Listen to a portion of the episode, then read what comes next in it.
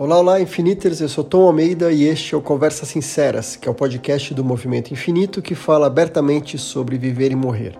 Toda semana eu vou ter uma convidada ou um convidado que vai nos ajudar a atravessar de uma maneira mais natural possível os processos de envelhecimento, adoecimento, terminalidade, morte e luto. Hoje eu trago o terceiro encontro que tivemos na Semana do Luto e foi um assunto super importante e muito pouco falado: o luto antecipatório de paciente oncológico. O paciente, durante a jornada de tratamento, vive diversos lutos pelas mortes que acontecem no percurso, como sua autonomia, a vida que tinha antes do diagnóstico e também aqueles lutos pelos planos e sonhos que talvez não consiga viver. As nossas convidadas para essa noite foram a psico-oncologista Silvana Aquino e a jornalista e fundadora do Finitude Podcast, Juliana Dantas. Vamos ouvir? Estamos ao vivo! Olá, Infiniters! Boa noite, sete horas da noite em ponto. Você pode estar estranhando, pois não sou Tom Almeida. Dei um golpe, né, no Tom, gente. Hoje eu dominei aqui, invadi é, o Tom me convidou para conduzir o painel de hoje, a nossa conversa de hoje. Meu nome é Juliana Dantas, eu sou jornalista. Eu apresento o podcast Finitude, do qual tenho muita honra de ter Tom Almeida como nosso colunista. É, eu tenho passagens por grandes redações, é, Rádio Band News FM, TV Gazeta, Record News, Alfa FM, só que desde que eu perdi o meu pai e a minha avó sob cuidados paliativos, foi um processo muito dolorido, mas também muito digno. E aí eu fui de lá para cá mudando a minha carreira de 2018 para cá, então eu saí das grandes redações e hoje eu dedico o meu jornalismo a gente conseguir falar mais e melhor sobre envelhecimento, saúde mental, cuidados paliativos, morte e luto, né? Então, eu e Tom somos muito parceiros e por isso eu estou aqui hoje. Mas, Ju, você me traz a convidada de hoje, por favor? Cadê? Hello! Oi! Boa noite, Silvana Aquino. Olha esse sorriso, gente. Ah, não aguento, não aguento. Falei para Silvana, o meu vestido de gala, infelizmente, tá lavando. Então, se ela me aceitar assim, só com uma camisetinha, tudo bem, né? Mas eu deveria estar tá, assim. Tá no ponto. Né? No tapete vermelho. Sil, já nos falamos muitas vezes. Eu acredito que muitos dos Infinitors te conheçam. Mas, para quem não te conhece, queria pedir para você se apresentar em poucas linhas, por favor. Obrigada por estar aqui, por ter topado ter essa conversa hoje. Eu que agradeço, Ju. Boa noite a todos, a todas, a todos. Eu acho que é, essa semana tem um sabor muito especial, né, porque fala dos desdobramentos de um trabalho né, que o Infinito vem fazendo e ganhando cada dia mais consistência, né, espaço, relevância, significado. E a cada movimento que vocês fazem, que eu posso estar junto, eu me sinto muito enriquecida e muito honrada né, pela pela oportunidade. É, então, eu sou Silvana, sou psicóloga, sou do Rio de Janeiro, trabalho com oncologia e cuidados paliativos e luto já há alguns anos. Essa é, digamos assim, um cenário por onde eu transito na maior parte do tempo. É, tenho uma formação também na área de sexualidade humana, né? fiz um mestrado em sexologia, que é um outro tema bastante pertinente, necessário, que fala da nossa, da, da, nossa natureza, né? Na verdade, eu escolhi estudar os temas que nos iniciam, né? E que nos finalizam, né? Que é sexualidade, vida, né? Cuidados paliativos, luto, morte, final, né? É, desfecho, né? Dessa natureza que nos constitui. Então, uhum. o meu uhum. trabalho tem sido esse, né? Trabalho com pacientes que estão em tratamento oncológico, na sua grande maioria. Trabalhei durante um período é, da vida na, numa instituição pública, né, o INCA, agora eu estou numa instituição privada. Eu acompanho pacientes que chegam né, com diagnóstico recente de câncer, acompanho toda a trajetória deles durante o tratamento, é, e aqueles que podem é, se beneficiar do tratamento que vai permitir a cura da doença, a gente vai celebrar muito, né, vai se alegrar muito com essa possibilidade.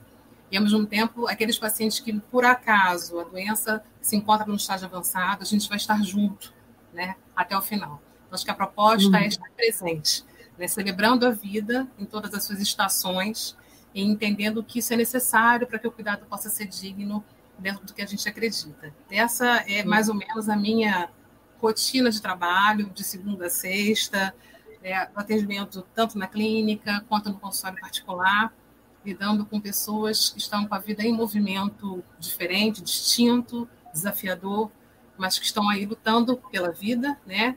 É, de alguma forma, com uma vida que faça sentido, não uma luta essa bélica que a gente costuma utilizar, né, quando se fala de, de, de oncologia, da guerra, da batalha, não essa, mas da busca por uma dignidade, por uma vida que tenha significado e que possa transcorrer apesar dos desafios da doença, e mesmo quando essa doença não é passível de ser curada, os desafios né, do autoconhecimento frente à sua fragilidade, à sua vulnerabilidade e ao processo uhum. do fim da vida. Essa é a minha história. Bom, então quem está acompanhando a gente já entendeu que estamos com a convidada perfeita hoje para falar sobre esse assunto. Estamos falando, portanto, de lutos não reconhecidos, e dentro deste guarda-chuva, um dos temas é o luto antecipatório para pacientes com câncer. Esse é o nosso tema de hoje.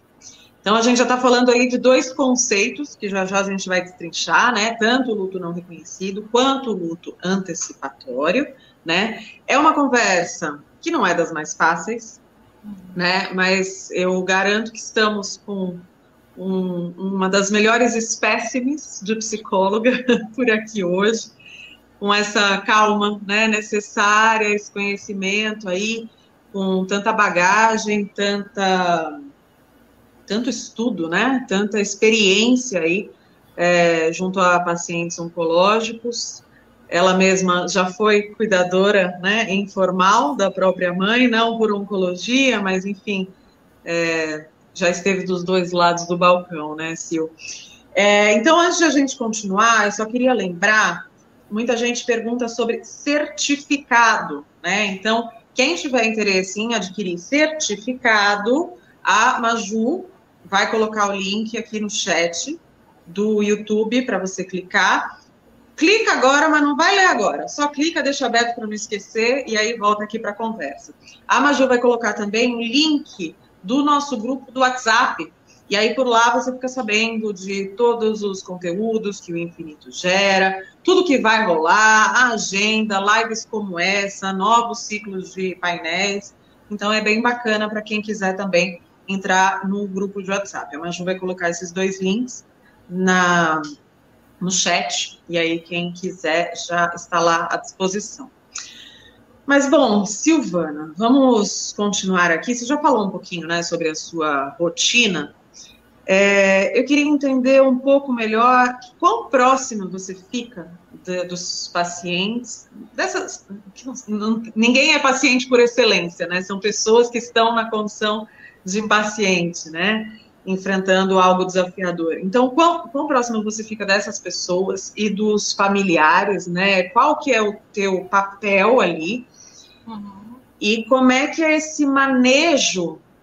E aí já já a gente vai falar especificamente sobre o luto antecipatório e, e o luto não reconhecido, mas em linhas gerais, quais desafios você identifica em comum, né? Quais são esses esses sobressaltos, essas dúvidas que vêm a partir do momento do diagnóstico de uma doença ameaçadora de vida?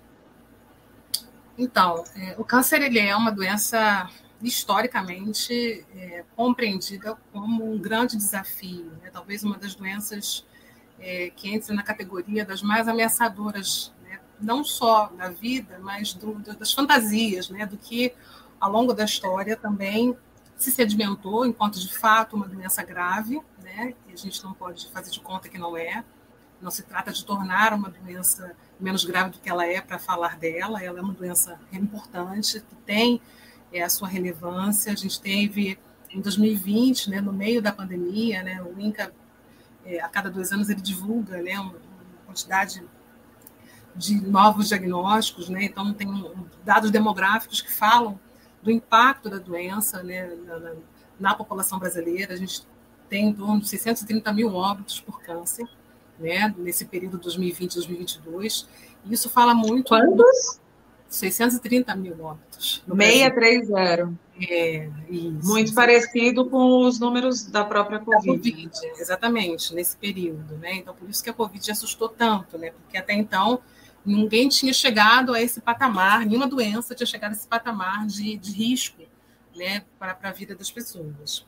Mas o câncer, historicamente, tem esse lugar, né? e naturalmente, com o passar dos anos, é, na medida em que a ciência, a medicina, as tecnologias foram evoluindo, a gente foi conseguindo reconhecer né, que muitos diagnósticos de câncer, até porque o câncer não é uma doença única, né, tem desdobramentos, um conjunto de uma série de situações. Os cânceres, né? Exatamente, os cânceres, né? E a gente precisa entender isso até para poder saber o quanto que é importante pensar em cada pessoa com seu diagnóstico, né? particularizar a abordagem para que o cuidado seja de fato destinado àquela pessoa com aquela doença, conforme ela se manifesta.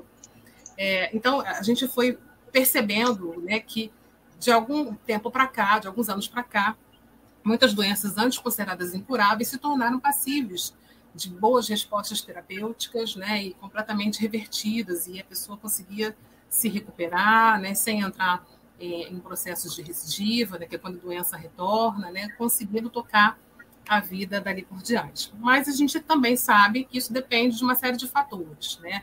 O câncer não é uma doença 100% prevenível, né? mas é importante que ela seja detectada precocemente. Né? Existem fatores de risco que colaboram para o seu aparecimento, é, portanto, é importante também dizer que ela é uma doença multifatorial, é, e eu falo isso porque, do ponto de vista da psicologia, não raramente a gente escuta das pessoas, sejam os pacientes ou seus familiares, que aquela pessoa contribuiu diretamente para o câncer, né? porque guardou um ressentimento, porque guardou uma mágoa, né? porque tinha uma questão emocional mal resolvida.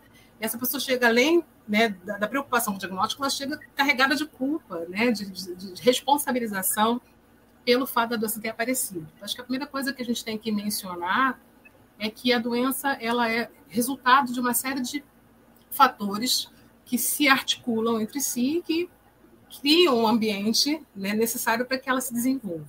Né? Então, é, até que a gente consiga compreender isso é, e até que a gente tenha um sistema de saúde justo, equitativo, que permita que as pessoas possam acessar precocemente né, a assistência necessária, a gente vai se deparar com muitos casos é, que são é, é, diagnosticados na forma mais avançada da doença e que, portanto, têm um risco muito maior de não se beneficiarem do tratamento né, com o objetivo curativo da doença. Né? E aí, portanto, a gente está lidando com uma situação de doença crônica, né, que vai, no seu próprio tempo, no seu próprio curso, avançar, né, entrar em remissão, avançar novamente, tratar. Né? Então, quando é que eu entro nessa história? Né? Como é que chega? Qual é o papel da psicologia nesse sentido? A gente deseja estar presente no momento do diagnóstico, ou seja, quando esse paciente chega é, ao sistema de saúde, que ele acessa aos profissionais de saúde, é, ele possa ter direito a ser atendido por uma equipe interdisciplinar, né? Ou seja, se a gente está falando que é uma doença multifatorial, a gente está dizendo também que são diversos os cuidados que se fazem necessários para que essa pessoa possa se sentir de fato acompanhada, acolhida. Né? Então, ela precisa de um oncologista, ela precisa muitas vezes de um cirurgião oncológico, ela precisa de um radioterapeuta, mas ela também precisa de uma nutricionista, precisa de um psicólogo, precisa de um fisioterapeuta.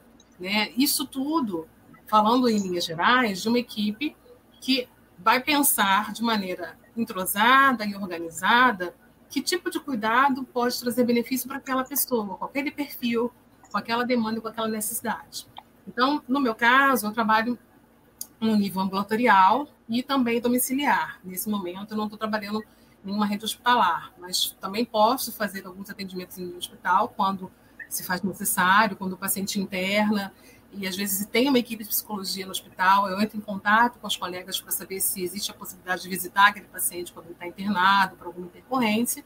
Mas pensando na minha rotina, no dia a dia de trabalho, eu fico no ambulatório, né, recebendo esses pacientes que estão começando o tratamento, ou que já começaram, já passaram por uma fase mais aguda do processo, já tiveram diagnóstico, já fizeram cirurgia, mas não buscaram é, o suporte da psicologia, ou porque não foram orientados, ou porque resistiram inicialmente à ideia de procurar um psicólogo.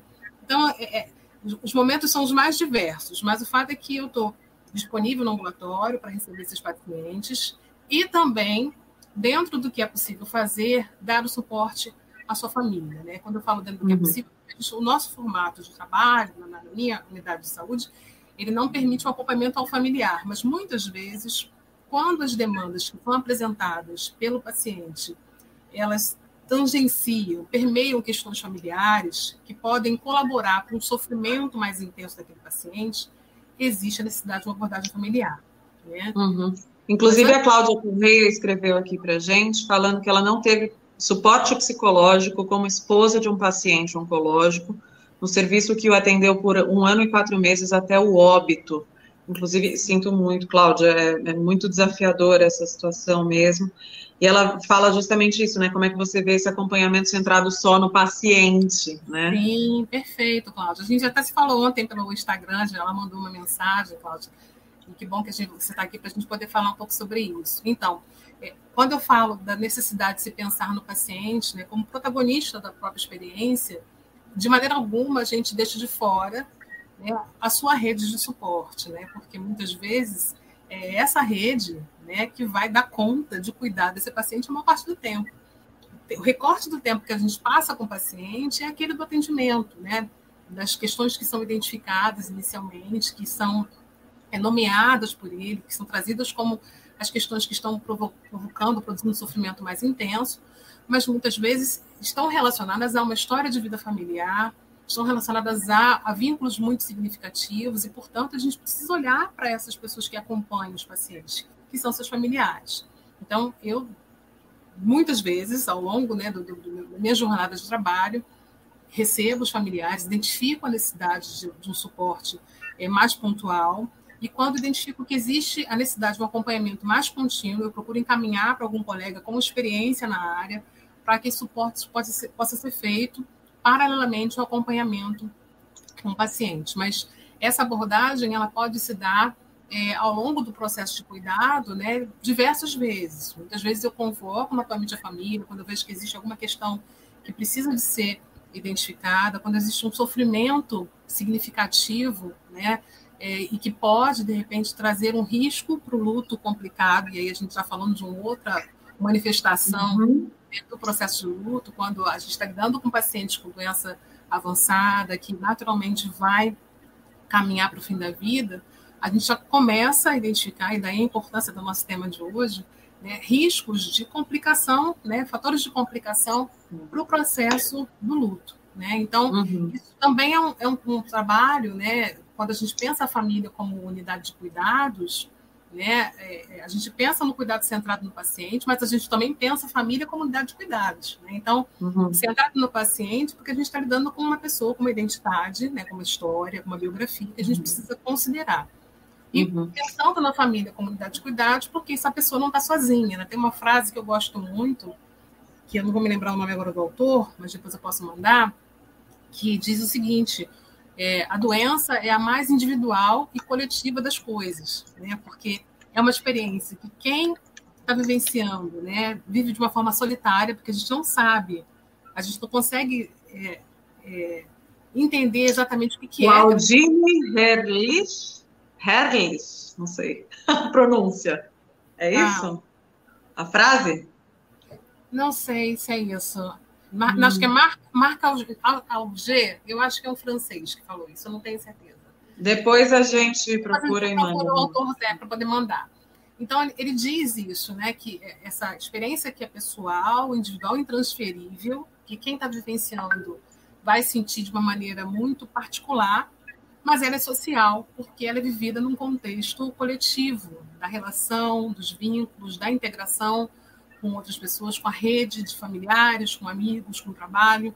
Então, a gente precisa sim também olhar para a família, né, como aquele que a gente chama de paciente oculto, né, aquele paciente que não está ali com o diagnóstico, mas que apresenta demandas, que apresenta sofrimentos e que tem necessidades de ser escutado, orientado, informado, até para saber exatamente qual é o seu lugar, qual é o seu papel nessa trajetória. Uhum. Então, Inclusive, tem um conceito que eu gosto muito, que é o conceito de dor total, né, muito usado nos cuidados paliativos, é, uhum. que consideram ali que a dor é, não é só a física, e às vezes a física nem é a principal, ou às vezes, inclusive, inexiste, né? Mas tem a dor social, tem a dor. É, psicológica. de questões é, psicológicas, as dores práticas, inclusive, né? De burocracia, de testamento. Então, são tantas dores aí, a partir de um momento de um diagnóstico de uma doença ameaçadora de vida, que pode ou não levar à morte, mas que coloca a gente ali naquela corda bamba, né, do, do não saber como vai ser, dos próprios tratamentos que já são desafiadores. Então, quando a gente olha para essa dor completa, a gente está olhando para um ser humano, e quando a gente olha para uma dor só física, a gente está olhando para um órgão, né, para uma mão, para um pé, uhum. enfim, um, uma bexiga, né. E aí eu queria avançar um pouquinho, Silvana, porque hoje, então, a gente está falando, nessa semana, a gente está falando de luto não reconhecido, e hoje a gente está falando de luto antecipatório no caso de pessoas com câncer. O luto, passando em, em linhas gerais, é, é, muito importante que a gente lembre que é um processo natural, humano e saudável, né? É, luto não é doença, mas ele precisa ser elaborado e ele pode vir, né, a se traduzir nesse chamado luto complicado, mas isso é uma questão a ser avaliada por profissionais, mas esse luto é algo que precisa ser vivido, né? Oscilações naturais de uma perda, né? Então, ora eu estou um pouco mais voltada, né, para ver memórias, fotos, ficar mais quietinha no meu canto, ora eu falo, não, vou levantar, vou colocar uma roupa, vou para o parque, vou trabalhar. Essa oscilação é natural, né? E, em geral, a gente fala de um luto que vem após a morte. Só que quem, como eu, inclusive, e você, e provavelmente muita gente que está aqui, é, sabe, é, quem, quem acompanha, acompanhou algum processo de adoecimento, de terminalidade, sabe que os próprios dias a partir desse diagnóstico já trazem todas essas sensações, né? Então a gente sabe, tá com o medo, com a dor, com os temores todos, com os desafios todos, às vezes na prática mesmo, né, uma quimioterapia, uma radioterapia, coisas que machucam, e não necessariamente só os efeitos colaterais, mas ser picado por uma agulha sempre não é legal, né?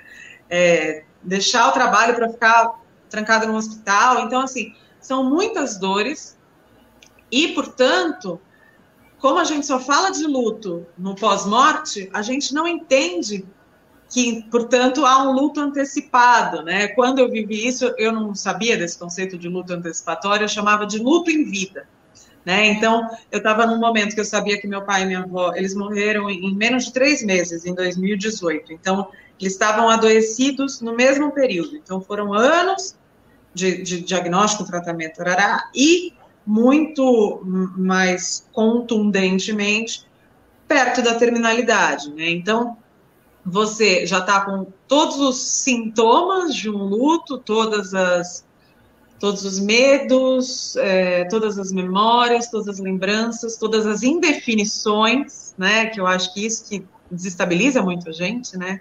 O como vai ser, né? Eu sabia que meu pai estava para morrer, mas como? Quando? Eu indo embora agora do hospital, vai ter sido a última vez que eu vi meu pai vivo ou se amanhã eu voltar ele vai estar aqui? E aí você começa, inclusive, a nutrir uma ansiedade por algo que você não deseja que aconteça. Porque você começa, tomara que ele morra logo. Porque está insustentável para mim, está insustentável para ele. E aí, assim que você pensa isso, vem o quê? Culpa. Porque socialmente, ué, mas você está desejando que o seu pai morra. Não, estou desejando que ele pare de sofrer e eu estou entendendo que o único desfecho para esse momento, infelizmente, uma vez que ele é finito, né? É, é a partida, né? Então, eu, eu queria que você conectasse isso para a gente, Silvana, por favor.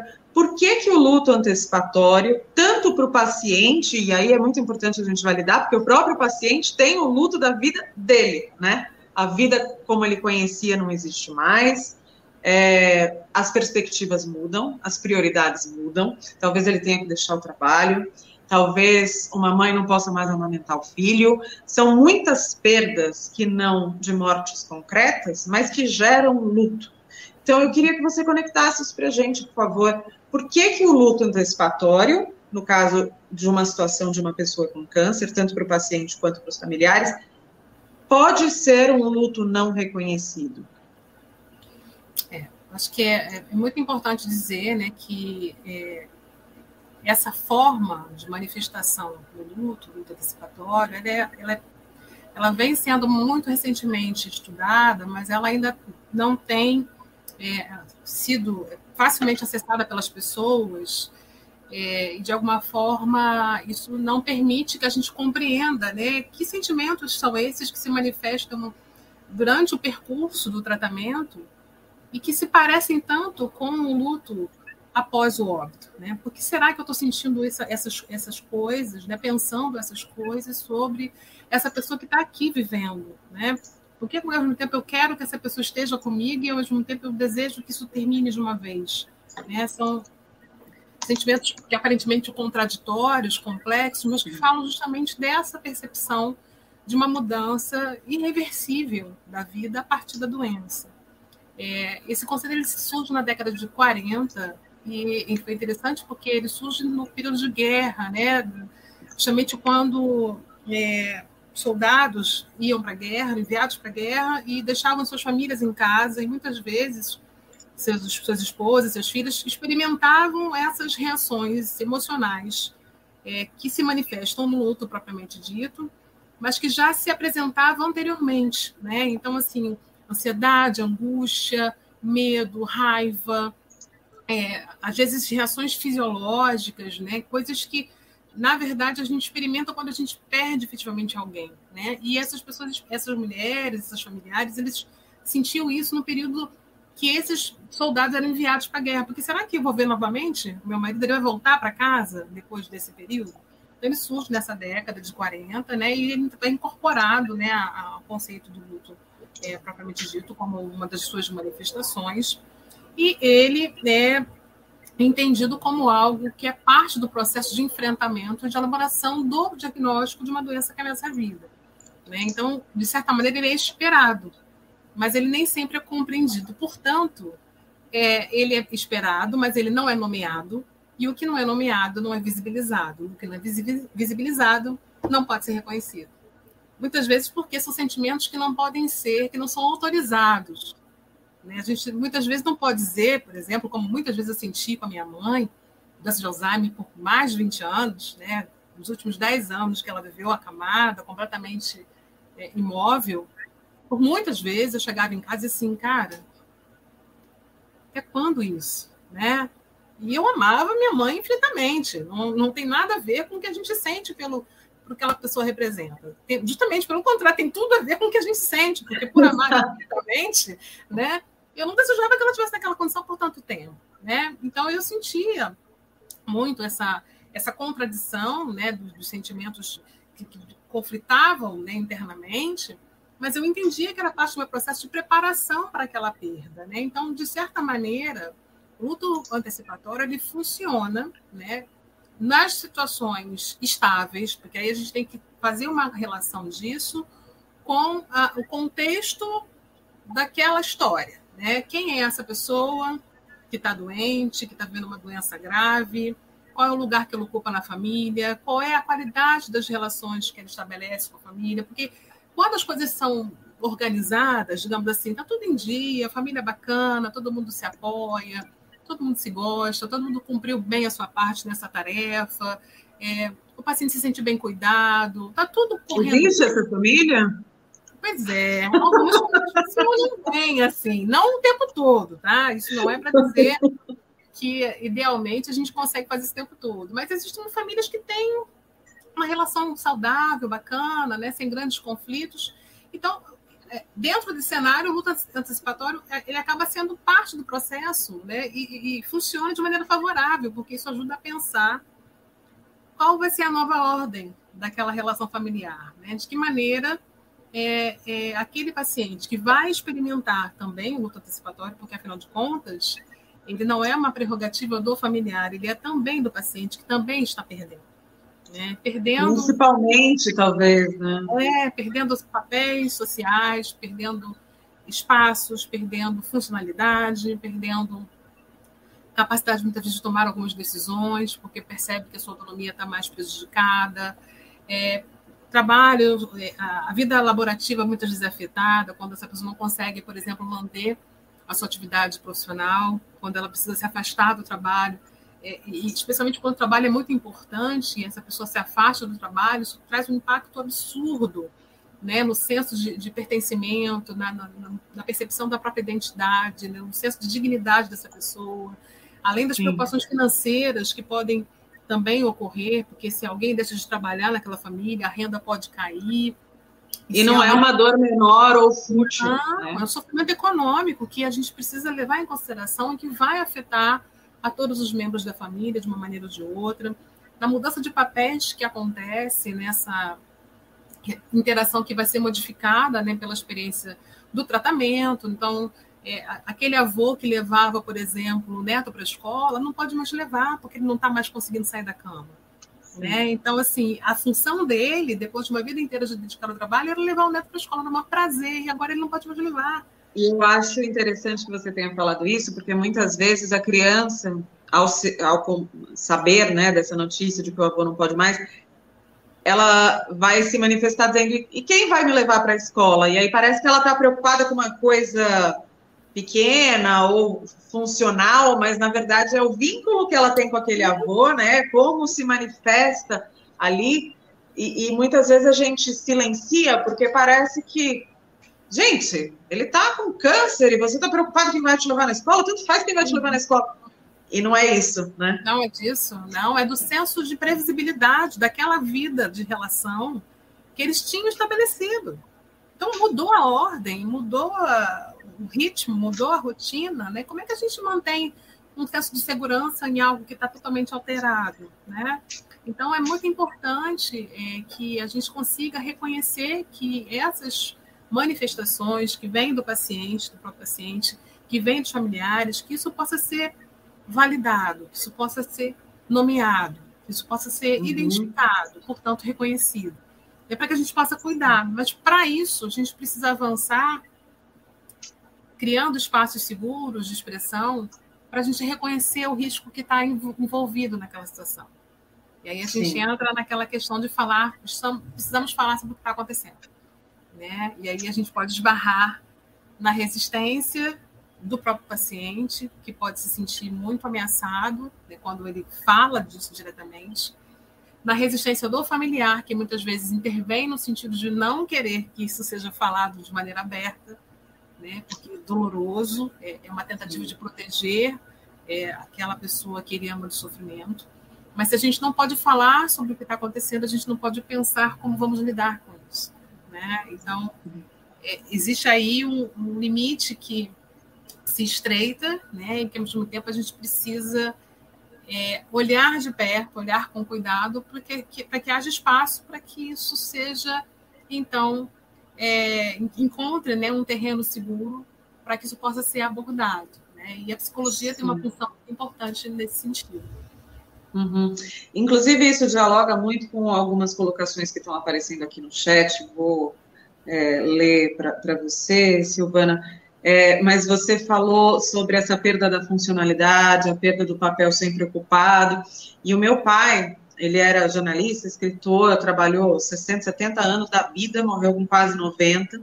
E quando o câncer foi avançando, ele teve muita dificuldade, ele morreu em negação, assim, ele não, não aceitou muito bem é, o câncer. É, mas, como ele fazia quimioterapia num hospital ótimo, de classe média, hotelaria A, etc., mas sem abordagem necessariamente de cuidados paliativos, ele era infantilizado, né? Porque alguém entrava, olhava ali no prontuário, ah, 80 e lá anos, né? Qualquer pessoa, né? E nenhum idoso é só um idoso, né? É uma pessoa com várias características e que envelheceu, né? que o contrário de envelhecer, a gente sabe qual é, quem não envelheceu é porque morreu antes, né? Então, assim. E ele era uma pessoa super culta, intelectual, tarará. Aí tava lá, entrava uma enfermeira. Seu Aldalinho, me dá o dedinho para a gente ver a glicemia. E ele ficava, tinha dia que ele ficava bravo, tinha dia que ele dava risada.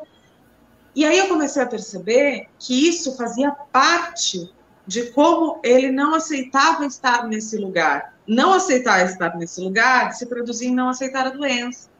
E ele não gostava que as pessoas soubessem exatamente de como ele estava. Ele sempre tentava minimizar, não, não é para tanto, tará. E aí teve um dia que eu estava com ele no hospital, e eu falei, mas por que e tal? Aí ele falou, eu não quero que as pessoas achem que eu sou carta fora do baralho. Uhum. E aí me caiu uma ficha tão grande, no sentido de o que desse sistema todo, dessa rotina toda, conta para ele que ele é carta fora do baralho, né? E aí, nos últimos dois meses de vida dele, ele foi para o Hospital Premier, para quem não conhece, é, é, recomendo buscar informações, que é o primeiro hospital do Brasil é, dedicado exclusivamente a cuidados paliativos, inclusive é um hospital satélite do St. Christopher's Hospice, lá de Londres, que é o berço né, dos cuidados paliativos. E lá o Lúcio Ferracini, que é, era o psicólogo na época lá, assim que ele entrou no quarto, ele falou, o meu pai foi o cara que, o jornalista que encontrou Carolina Maria de Jesus e a publicou, né? E o Lúcio, um psicólogo, discreto, fala baixo, ele entrou e falou: Eu estou sabendo que nesse quarto tem uma pessoa muito importante para a história da Carolina Maria de Jesus. E nos dois últimos meses de vida do meu pai, ele aceitou receber um psicólogo. Uhum. Não sei o que eles falaram, se foi uma terapia ou se eles ficaram trocando ideia, mas assim, somente neste movimento de alguém especializado em cuidados paliativos que pela primeira vez ele se sentiu validado a, apesar da doença, né? Então, é, como que a gente reduz, né? Ah, o paciente com câncer. Gente, é uma pessoa e que está enfrentando uma das maiores questões da vida dela, né? E aí a Meg, Meg Taylor fala: Eu, como paciente, já tentei várias vezes falar sobre a morte, ao contrário do meu pai. Ele não aceitava.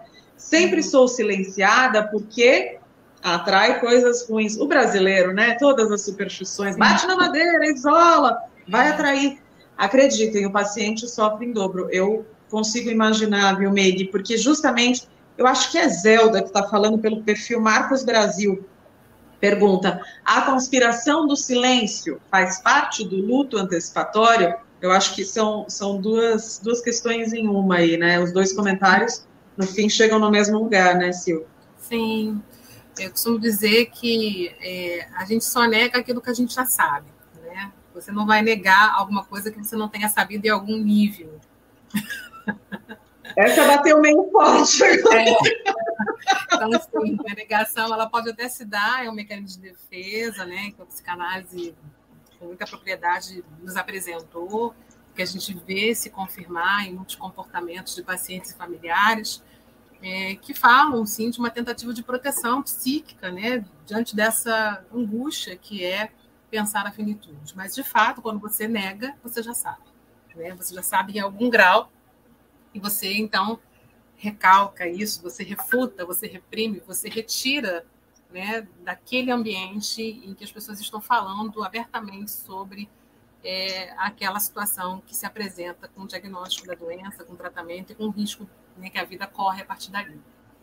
Então, é, conspirar, né, em relação, conspirar, né, a favor do silêncio, não deixa de ser uma tentativa genuína, né, da família, muitas vezes corroborada pela equipe de saúde, quando essa equipe tem também alguma dificuldade. É preciso lembrar que a equipe de saúde ela não está isenta né, do sofrimento e do próprio processo de luta antecipatório. A gente também sofre né, precocemente. E às vezes essa falta de jeito, na verdade, só é o deságue dessa. Exatamente. É só a dificuldade né, de lidar com a perda daquelas pessoas que a gente aprendeu a cuidar que, portanto, a gente aprendeu a gostar, com quem a gente se vinculou a gente estabeleceu laços, então a gente também vai sofrer. Então é muito importante Sim. falar sobre quanto também afeta a equipe de saúde. Então, é difícil, é, é, de alguma forma, a partir de um movimento de conspiração, né, do cerco do silêncio, a gente abrir espaço para falar da perda iminente, né, daquela situação que pode acontecer. Então, o luto antecipatório ele tangencia, né, de alguma forma, a constituição do silêncio, mas acaba que ele não encontra espaço para manifestação na medida em que a gente não pode falar sobre isso.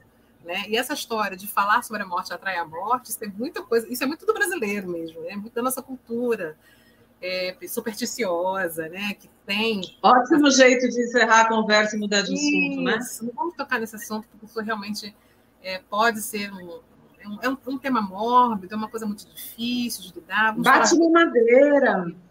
Pensamento positivo, vamos pensar em coisas boas. Isso não vai mudar a trajetória, a jornada da doença. Né? Só vai adiar tomar as decisões que podem ser muito importantes, inclusive na condução terapêutica, naquilo que for relevante para o paciente, naquilo que foi importante. Quando você fala da experiência do seu pai, por exemplo, que o psicólogo entra e fala aqui, aqui que está o seu Audálio, que trouxe à tona a biografia da Academia de Jesus, ele, ele, ele acessa a biografia do seu pai. E ele deixa de ser um paciente do leito tal, com um número tal, com um diagnóstico tal. Ele é o seu Audálio né? E ele tem uma uhum. história que é muito valiosa, né? Então ele se, se reconhe ele é reconhecido e se passa a se reconhecer. E aí ele abre um espaço para falar de quem ele é na experiência da doença. Então a ideia é que a gente possa, até para poder saber o que fazer com ela, alguém falou, é possível aceitar o câncer? Isso é, está né? escrito Silvana, Soxará e Carlos. Ah, Dá para aceitar o câncer? ou se aprende a lidar com a doença e com tudo que está envolvido? Pergunta de um milhão de dólares. É, eu acho que é, um, é uma verdade, é uma, é uma conjunção desses fatores. A gente vai aceitando na medida que a gente vai aprendendo a lidar com a doença. Não no sentido de que a gente está feliz, né, porque tem uma doença, não é exatamente isso. Mas é alguma coisa que é, permite que a gente olhe para a realidade tal como ela se apresenta e a partir do conhecimento dessa realidade a gente tem mais ferramentas, mais é, instrumentos que nos ajudem a lidar melhor com aquela situação. Aquilo que eu, a realidade que eu não conheço, eu não posso modificar. Então, se eu não sei o que está acontecendo com o meu corpo, né, se eu não estou entendendo como é que o meu corpo funciona a partir de um diagnóstico, a partir de um tratamento, quais os desdobramentos, o que, que tem a ver com os meus sintomas físicos, o que, que tem a ver com a doença, o que, que tem a ver com o tratamento que eu estou sentindo é reversível, não é?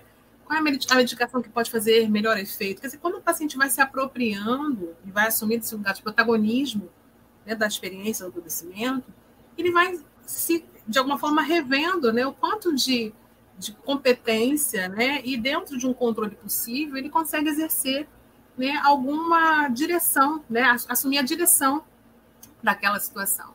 Né? Então, isso ajuda muito no enfrentamento, mas isso não é uma regra, isso é uma possibilidade. Né? Isso é uma recomendação né, que a gente, de alguma forma, traz como uma observação né, do que a gente vê, tanto na experiência clínica quanto nos estudos que são realizados, pacientes que conseguem falar abertamente sobre o que estão sentindo, sobre suas preocupações, sobre os medos em relação ao futuro, conseguem enxergar melhor possibilidades, conseguem desenvolver melhor o sentimento de esperança, porque é uma esperança com os pés no chão, uma esperança que não nega o cenário, Isso. mas apropria dele e entende que eu tenho um caminho por aqui a partir da, desse conhecimento que eu faço. Então a gente vê que isso também é um processo de facilitação para a própria vivência do luto. O luto antecipatório, ele acaba se beneficiando disso. Porque aí eu vou pensar assim, bom, eu tenho quanto tempo, né? Pensando no paciente que faz essa pergunta, e não é raro isso acontecer quanto tempo de vida eu tenho? A gente não tem uma resposta exata para isso. Né? Existem os dados epidemiológicos, os dados que apontam para expectativa de vida em determinados diagnósticos, mas a gente não tem como dizer cada, para cada pessoa quanto de vida ela tem. Né? Ninguém tem esse poder. Né? Mas quando, eu, eu, quando o paciente pergunta isso, normalmente eu, eu, eu devolvo para ele é, é a pergunta no sentido de entender por que, que ele deseja saber, por que, que é importante para ele saber quanto tempo de vida ele tem. E aí ele me diz, por exemplo, que ele quer saber se dá para fazer mais uma viagem, para visitar um neto que vai nascer no outro estado do, do, Brasil. Ele quer saber se ele pode continuar trabalhando, se ele quer saber se ele pode dirigir, ele quer saber se qual o potencial que eu tenho. Até para tomar decisões de se o mais importante para mim é fazer uma viagem, talvez essa última química não vale a pena. Não não vale a pena fazer e eu quero, de repente, substituir o tratamento para uma viagem para rever um parente. Né? Então, isso tudo fala a respeito de você poder, a partir da vivência desse processo, saber que eu posso perder né, alguma coisa que eu não vou controlar. Então, eu preciso atentar, direcionar o meu olhar para aquilo que eu posso ganhar apesar das perdas, né? o que eu posso preservar apesar das perdas. Né? Então, isso tem sido, né, na, no dia a dia da clínica, né, na, na psicologia, um dos, um dos principais objetivos né, que a gente procura alcançar, né, que é justamente a aceitação do processo né, da, da irreversibilidade quando a doença não é possível. É, e é o Breitbart, que é um, um, psiquiatra americano, ele fala sobre isso, né, a aceitação da morte também como uma aceitação da vida. Né? Então, é, é o que está interligado. Né? Na medida que eu aceito a vida que eu estou lidando, eu entendo que a morte é um, é um complemento, né? É o, a sua última etapa, ela é algo que a gente não vai, por mais que a gente tente fugir, é algo do qual a gente não vai conseguir escapar, né? Uma experiência inescapável a morte, né? Então, se eu consigo saber o quanto de vida, né? Não no sentido quantitativo, mas de qualitativo, né? Quanto de vida me é possível, o que, que cabe nessa vida, o que, que faz diferença, né? O que faz sentido para mim, né? E eu posso construir isso junto, junto com a minha família, com a equipe de saúde. Isso vai fazer toda a diferença na trajetória do paciente. Uhum. Tem bastante comentário aqui, estou adorando esse chat, muita gente. E o pessoal, assim, já está iniciado, entendeu? Já traz termos né, técnicos, ah, conspiração do silêncio, por exemplo, é uma pessoa que já está ambientada no termo. Né? É, o, acho que é Zelda, né, que está escrevendo pelo perfil do Marcos. É, pergunta se o luto antecipatório pode evoluir para um luto complicado. É, é, em linhas gerais, já a resposta é sim, né? Mas já vou jogar para a Silvana. E eu quero ler o que a Elissa está trazendo aqui, porque é, não é esse o tema de hoje, mas eu acho que uma coisa muito colada na outra é de quem cuida de quem está cuidando, né? Então, uhum. assim, geralmente o cuidador, ontem a gente estava falando de, de cuidador informal, mas assim, o cuidador mais próximo é a pessoa que mais faz e ainda acha que está devendo. E é a pessoa que não se cuida, porque acha que não tem nem esse direito, e também não vai ter tempo, e também não tem condições, e que toda a energia dela precisa estar voltada para quem ela está cuidando, né? E isso é mais comum do que a gente imagina, né?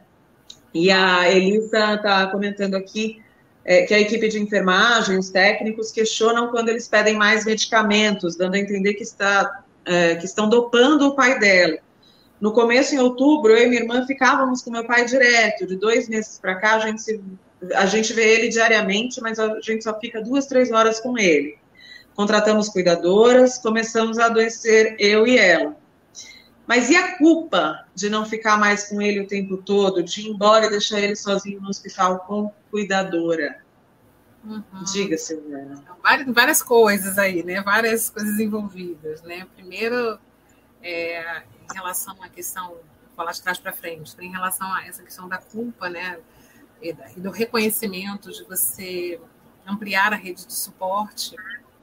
Isso fala é, de respeito à necessidade do cuidador. Né? O cuidador, ele para cumprir a sua tarefa, ele precisa ter alguma reserva, né? Reserva emocional, reserva física, reserva é, familiar, né? De, de, outras pessoas com quem ele possa interagir. E, isso é um fator de proteção para esse familiar que é alguém que já está vivenciando a experiência de luta antecipatória e que vai se tornar uma pessoa enlutada após a morte propriamente dita, né, no sentido clássico da definição do luto, e que, portanto, se não tiver cuidados é, precoces também em relação à própria saúde mental, corre o risco né, de cursar para um luto mais complicado. Então, assim, quando a gente se afasta um pouco do cuidado, né, a gente divide essa bola com outra pessoa, né, ou seja, um outro familiar ou um cuidador informal, a gente não está abandonando o paciente, a gente está tentando aumentar a nossa capacidade emocional com atitudes de autocuidado, né, com gerenciamento de necessidades próprias, porque a gente precisa cuidar delas, para que a gente retorne, inclusive, com melhores condições. Uma pessoa que não dorme, que não se alimenta, que não consegue sair do lado do leito do paciente, está oferecendo o quê em termos de qualidade de cuidado para essa pessoa? Né? A pessoa está no trapo, está né? Tá na capa do Batman, completamente sofrida, completamente negligenciada. Que qualidade de cuidado é esse que você vai oferecer para alguém que também precisa de ser cuidado? Então, o afastamento é, é um, é um recuo necessário para ganhar impulso para continuar. Então, se trata muito menos de quantas horas você passa ao lado do leito, mas passa a ser algo que tem mais importância sobre como é que você consegue estar ao lado daquela pessoa, mesmo que sejam menos horas. Porque você pode passar o dia inteiro, mas o nível de estresse elevado, um nível de sofrimento absurdo, porque está super exposto, a, a, exposto àquela rotina, sem tempo para respirar, né? sem lugar para poder chorar, sem um colo para poder encostar, sem um abraço que possa confortar. Então é muito importante saber entrar e saber sair nessa relação dinâmica que é o cuidado, sem que isso desqualifique ou desmereça né, aquilo que você oferece para o seu familiar quando você está ali ao lado dele. Uhum. Eu, muitas vezes, falando da minha experiência pessoal, muitas vezes chegava final de semana, com um feriado prolongado, eu falava, pai, eu vou viajar um pouco, eu preciso me refazer. Né? E, e aí tem a coisa do, dos tipos de enfrentamento de cada pessoa da família. Meu pai entendia que ele tinha que ser essa pessoa, que tinha que ficar ao lado da minha mãe 24 horas por dia, né? o tempo todo ali do lado dela. A gente tinha uma equipe de home care, tinha cuidadora, mas ele queria ficar ali, então ele não se ausentava para nada, né? nem coisa nenhuma. E eu fazia, eventualmente, esse afastamento. Eu precisava me refazer, estar com, a minha família, com os meus filhos, com meu marido, precisava ter esse espaço de refazimento. E eu voltava melhor, recarregada, né, ciente do que eu tinha feito até aquele momento da despedida. Eu sempre pensava muito nisso. Será que é a última vez que eu vi minha mãe? Eu não sabia, né? Então eu, eu pensava, cada vez que eu estava com ela, eu pensava sempre no melhor beijo, no melhor abraço, no carinho, né? Dizer, te amo, querida, obrigada por tudo que você fez por mim. Conta comigo sempre, mas eu preciso sair um pouco, preciso descansar. Eu explicava para ela, ela não interagia, mas eu dizia para ela tudo isso. E interessante uhum. que no dia que minha mãe morreu, na, na, parte da manhã eu tinha feito um atendimento com uma filha que vivia essa angústia, né, de ser a cuidadora, de se sentir muito culpada porque achou que não tinha dado o melhor de si. E eu tinha feito um atendimento, né, um, um trabalho de acolhimento com essa cuidadora para que ela pudesse sentir, então, mais organizada para lidar com o luto. E quando eu cheguei em casa à noite, minha mãe tinha morrido. Né? Então, assim, eu vivi os dois momentos né, de situações que falam da perda né, de dois lugares diferentes. Então, o luto antecipatório ele pode ser um facilitador quando você tem uma rede de suporte, quando você tem apoio, né, que você pode compartilhar, e vocês podem, inclusive, conversar sobre isso.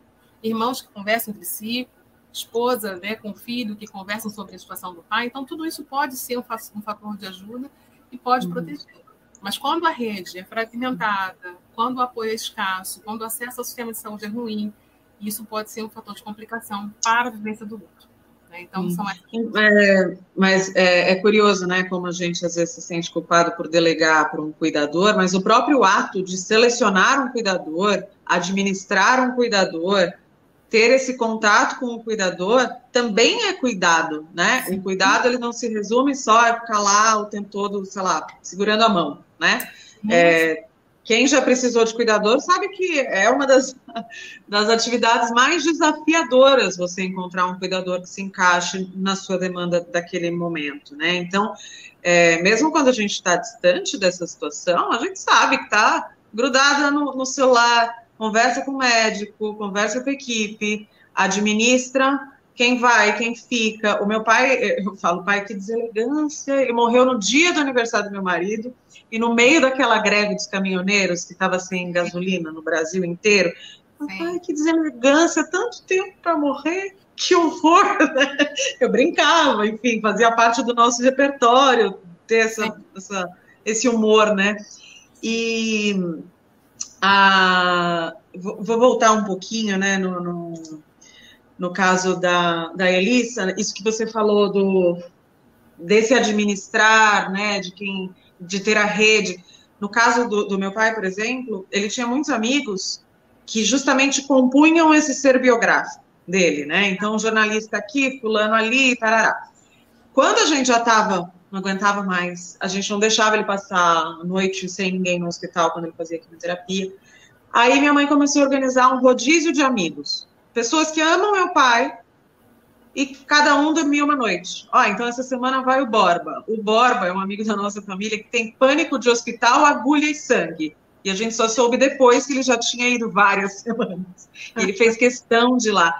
Então, de repente, são pessoas que até tiram outras coisas dessa pessoa que está acamada ou está em tratamento, que o meu repertório acabou já como filha, já conversamos tudo que tinha para conversar. Então, de repente, essa pessoa lembra uma outra história. Ai, quando a gente trabalhou junto naquela época. Nossa, lembra quando a gente fez aquela viagem?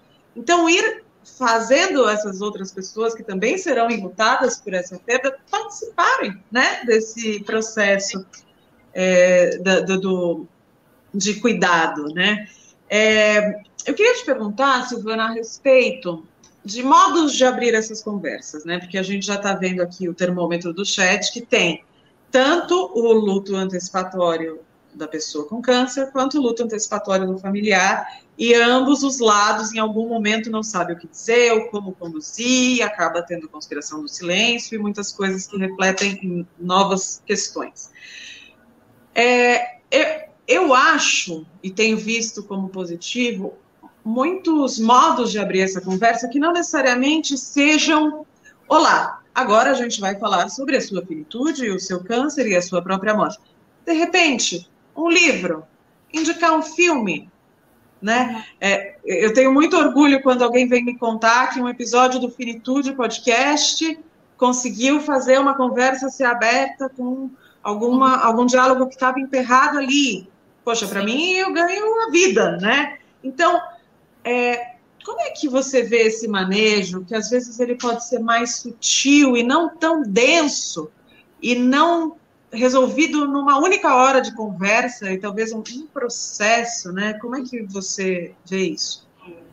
Pensando né, nesse, nesse, lugar, né, que a gente também ocupa, né, de, de, familiar, né? A gente é profissional de saúde, trabalha com é, muitas famílias, né, das mais distintas, das mais diversas, né, das características mais é, diferenciadas. É, me recordo de uma situação pessoal meu pai tem um diagnóstico de câncer de próstata, né? Atualmente está em controle, mas passou por radioterapia e tudo mais.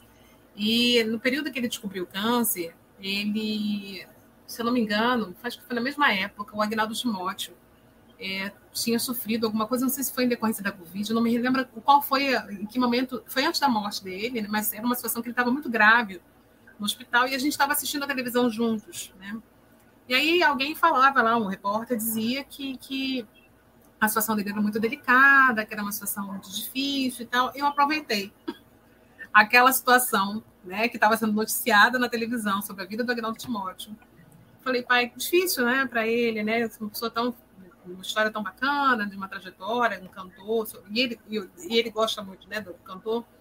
Eu falei, o que senhor pensa disso, pai? Se eu estivesse nessa situação, né, do Agnaldo Timóteo, uma situação que a gente não sabe se vai, né, se reverter ou não, os cuidados que ele está recebendo no hospital, né? Como é que você gostaria de ser cuidado? Eu aproveitei essa situação completamente aleatória, né, para o contexto dele e trouxe a conversa.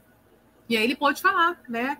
E ah, eu não quero que fique me prolongando o sofrimento, não. Eu quero, eu quero descansar. Se for para não sobreviver do câncer, eu quero descansar né? Eu não quero que fique tentando tratar. Foi assim, foi desse jeito. A gente tomando café na sala, numa tarde de sábado, a gente falou sobre isso. Então, estou falando de um recorte. Já saiu um mini testamento vital só desse diálogo, né? Desse diálogo já saiu ali um primeiro esboço do que, que ele, né, como uma pessoa lúcida, orientada, autônoma, e é muito interessante quando você falou do, do diminutivo no tratamento, né, do, que às vezes é, é, atribuído ao idoso, né, ao paciente que está muito fragilizado, é, há que ter muito respeito, né, por essa história, assim, né, os, os, idosos, eles não são crianças, eles são adultos que envelheceram, né, mas são pessoas capazes de expressar seus desejos, suas vontades, então é muito importante, se você tiver algum familiar que está vivendo essa situação e que você deseja conversar sobre isso, não sabe como fazer, uma coisa importante é você prestar atenção na própria trajetória dessa pessoa. Como é que ela costumou lidar com as situações difíceis na vida. Era alguém que costumava enfrentar de maneira direta né, os problemas, era alguém que sempre protelava ou delegava para outra pessoa. Né? Isso traz muita informação sobre o modo como cada pessoa costuma gerenciar os problemas. Os né? limites de dignidade daquele indivíduo, que não são Isso. os mesmos que os meus. Né? Exatamente, que não podem ser frutos da minha projeção, do que eu acho. Né? Então, é, eu acho que tem que ser assim, esse eu acho, ele só pode ser, de fato, é, legitimado quando ele se comunica com aquela pessoa, com a história daquela pessoa. E você pode até discordar, pode até não ser algo que você, é, de alguma forma, é, vai encontrar ali um ponto de interseção, mas é muito importante que você valide isso, porque quando a gente fala em dignidade, a gente está falando especialmente dessa possibilidade de preservar o desejo do outro, de se expressar ou de ser tratado da maneira como ele acredita que faça sentido. Né? Então, uhum. essas conversas difíceis, né, tanto para o profissional de saúde quanto para o familiar, elas podem surgir a partir do que você conhece aquela pessoa. Né? Tem pessoas que são mais reservadas, é, que não gostam de falar muito sobre si mesmas. Isso pode ser um fator dificultador para acessar o seu sofrimento. Né? Tem pessoas que, na fase da, né, da, que antecede a morte, né, nesse luto antecipatório de uma doença mais avançada, alguns pacientes se tornam mais isolados, não querem receber visita, preferem ficar num ambiente mais é, com a família, com algumas poucas pessoas. Tem pessoas que ficam raivosas, reativas, que na verdade falam muito do, do que, que a perda do controle daquela situação pode estar representando, né, e acaba sendo traduzida dessa forma, né, de uma resposta uhum. emocional mais desorganizada. E tem pessoas que aproveitam é, é, a, a, realidade, né, ciente do que está acontecendo com elas, para falar sobre como elas querem que a vida seja conduzida. Então, acho que a gente tem aí três possibilidades, né, de quem se isola, quem se fecha, e você pode oferecer né, um espaço para conversa e essa pessoa pode se recusar, isso tem que ser respeitado. A comunicação ela, ela é um direito, ela não é uma obrigação. Então, assim, profissional, profissional de saúde que entende que o paciente tem que saber de tudo que está acontecendo, ele precisa saber qual é a dose né, dessa verdade, de que maneira que ela pode ser administrada. É muito importante respeitar o tempo, o ritmo do paciente. Tem pacientes que ficam muito reativos, muito desorganizados, então, é levar em, conta a sua história pessoal, a história pregressa de perdas, se tem algum histórico psiquiátrico, situações de transtorno psiquiátrico mais graves, muitas vezes não favorecem conversas muito diretas, né? então é importante trabalhar sempre em conjunto com o psiquiatra para saber os riscos daquilo se traduzir num sofrimento adicional e que pode ser mais difícil de administrar. Então você tem que pensar muito no contexto de quem está sendo cuidado, porque aí em cima disso a gente consegue construir melhor uma condução do caso. Uhum. E eu acho muito importante é, que essa conversa exista, né, sobre os limites de dignidade, porque às vezes a gente resume tudo como medo da morte. Mas a questão é, você tem medo da morte ou você tem medo de sentir dor?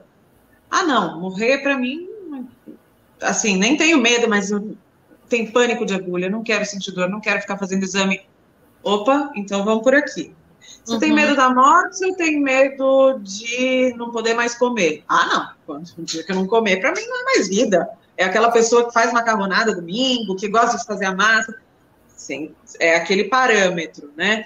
E uhum. aí, o infinito aqui é, tem a premissa principal de mudar a sociedade civil para que se empodere dessa informação e possa questionar e batalhar para que os tratamentos médicos da equipe de saúde sejam feitos de acordo com estes parâmetros. Então, a gente não tem que saber qual é o miligrama do comprimido. A gente tem que saber que para o meu pai, para minha mãe, para fulano, ali é o limite. Sim. Então, é, eu, eu, gosto muito de falar que a morte ela não é uma experiência médico-hospitalar e funerária, é uma experiência humana. Eu sou jornalista teoricamente, o que, que eu estou fazendo aqui falando isso, né? É, sem querer, eu sou um ser humano, apesar de jornalista. Então, é, a gente levar isso, ó, é, doutora Fulana, é, o que eu sei dessa pessoa, o nosso histórico é esse aqui. Então, não, é, já, já fica claro que o prolongamento artificial de vida não faz sentido, que uma distanase É, é, tempo ou é qualidade? É mais intervenção ou menos intervenção? A gente não tem que saber como isso vai ser resolvido, mas a gente tem que ter muito claro antes de o bicho pegar, que é uma coisa que eu batalho muito, não tomar essas decisões de cabeça quente, né? Ter essas conversas antes, para que quando tudo tiver a flor da pele, não precise ser uma decisão que depois você vai questionar, né? Então, acho que esse pensamento é, de limite de dignidade faz muito sentido, porque aqui somos civis, né? A gente Sim. não sabe dosagem de nada, né, gente? Sim. Então, assim, é, eu vou trazer a pergunta aqui da Tana Barcelos, que, que inclusive é da equipe do Infinito, comanda. Quem acompanha o Instagram, saiba, é tudo do guarda-chuva da Tana. Ela pergunta, eu nunca tinha pensado nisso. O luto antecipatório só ocorre em situações de doenças terminais? Eu posso considerar um luto antecipatório o fato de eu me preparar para perder meus pais, mesmo eles estando saudáveis neste momento? É uma ótima pergunta. É, na verdade, o que vai determinar assim, o quanto esse luto se manifesta né, é o, o, espaço que ele ocupa também no processo é, de vida de vocês. Né? Então, assim, eu tenho pais idosos, mas estão saudáveis. Né? Então, é natural que em algum momento eu pense que eu posso perdê-los, né? porque eles estão com uma idade avançada, apesar de não ter nenhuma doença diagnosticada. Né? Mas, de um modo geral, é, isso não me faz experimentar durante todo o tempo, né, não necessariamente, a ideia de perdê-los. Agora, se isso é uma coisa que eventualmente retorna, né, vai e retorna, isso, de certa forma, é uma manifestação, sim, do luto antecipatório, não com as suas características plenas, né, na sua intensidade, na sua duração, na sua porque não está diretamente ligada a uma previsibilidade de, de, de tempo de vida, até porque a terminalidade, se a gente pensar em termos quantitativos, ela está associada a um prazo mais ou menos estabelecido cronologicamente em torno de seis meses, dos últimos seis meses de vida da pessoa. E, no entanto, eu vivenciei o luto antecipatório da minha mãe por 10 anos, né? mas não numa, numa batida, numa sequência constante né? de sentimentos que se manifestavam todos os dias. Havia essa, esse movimento que é bem do modelo do processo dual também, do luto antecipatório, né, da ondulação. Né? Eu não ficava o tempo todo pensando naquilo, né, naquela situação. Eu trabalhava, eu fazia as minhas atividades, eu me envolvia em atividades sociais e tudo, e, e eventualmente, quando eu estava com ela, às vezes as coisas vinham né, de maneira mais intensa, uma data específica, uma festa de Natal, né, coisas que me faziam lembrar do período em que ela vivenciava, né, é, tinha uma vida livre, que ela podia ir para lá e para cá, que ela preparava, por exemplo, bolinho de chuva. Né? Às vezes eu sentia isso de maneira mais intensa em ocasiões em que eu me lembrava dela em atividade. Né? Mas era alguma coisa mais leve, suave, que se manifestava menos vezes. Né?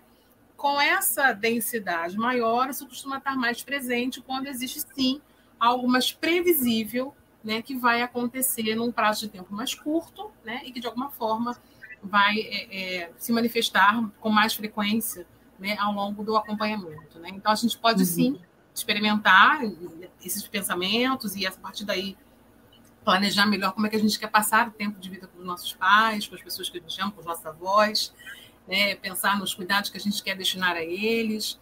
É, eu entendo que isso seria também um fator importante, porque isso pode gerar oportunidades né, de criar memórias afetivas com essas pessoas. Né? Eu sempre falo muito disso, porque eu acho que isso qualifica a vida de uma forma tão substancial. E olha que máximo, pode ser que eles nem morram daqui a cinco anos, daqui a dez anos, e você teve uma série de oportunidades né, de viver com eles da melhor forma possível. Então, pensar a morte é pensar uma vida melhor. Né? Você acaba se apropriando também da responsabilidade de viver um tempo de vida com muito mais qualidade a partir daí, né? Porque você está uhum. ciente de que isso acaba, né? Então uhum. você não precisa pensar na morte todos os dias, mas todos os dias, quando você tem a consciência de que você é finito, você fala, cara, esse dia vai ser máximo, porque se uhum. acabar a Inclusive pena. essa semana saiu uma reportagem no Bom Dia Brasil de que, apesar de toda a crise, o setor de turismo está se reaquecendo. E aí eu pensei, nossa, é um contrassenso, né? Porque, é, infelizmente, a gente tem pessoas na extrema miséria, que inclusive foram devolvidas para lá nos últimos anos, né? Por, por razões que já sabemos.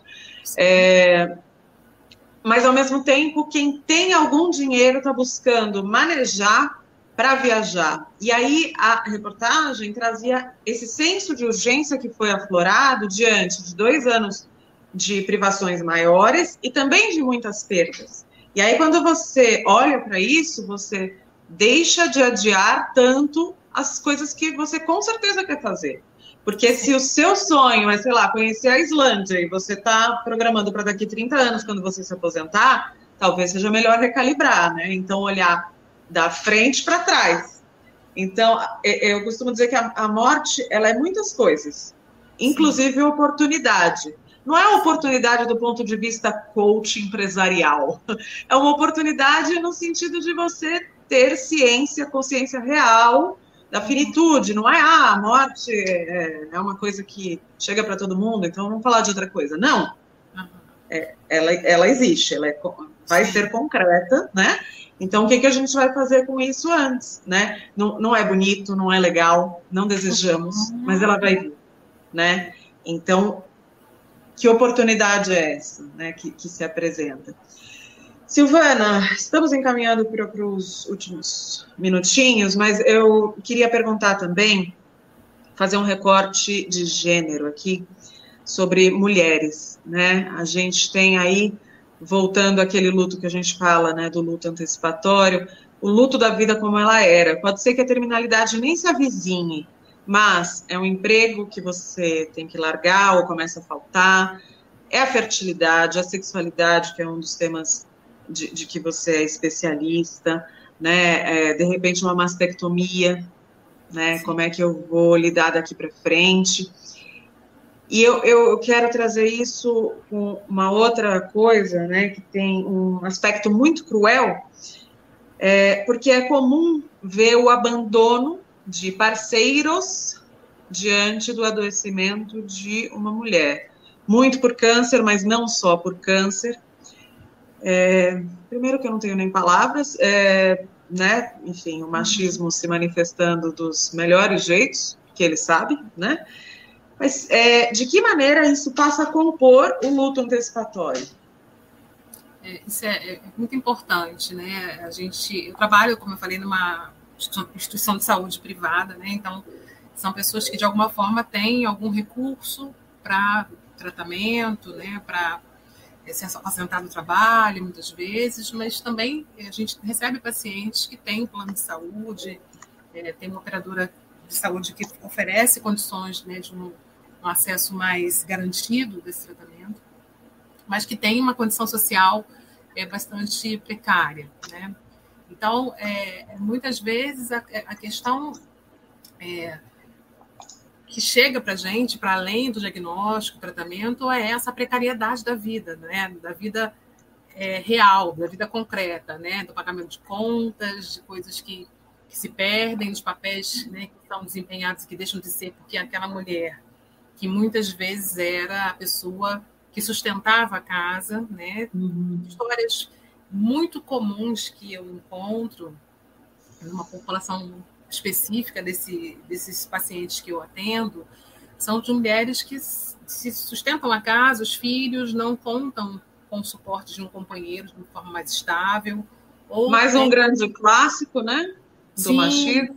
Exatamente. Ou vivem em situações de violência doméstica, é, de muita instabilidade, né, de muito conflito e além da autoestima muito afetada, né, um senso de menos-valia muito comprometido, é, uma, uma, uma, sensação de desamparo muito presente, uma rede muito fragilizada, é, é, tem que lidar com as alterações físicas no seu corpo. São pessoas que deixam de se sentir desejadas, é, muitas vezes não têm uma oportunidade. E isso não é menor, né? Exatamente, isso é um sofrimento muito pertinente, é alguma coisa que eu também trago para consulta, para conversa que é a questão da sexualidade, como é que essa mulher passa a se perceber quando percebe as alterações corporais, né, a perda do cabelo quando faz quimioterapia, ou a perda de uma das mamas.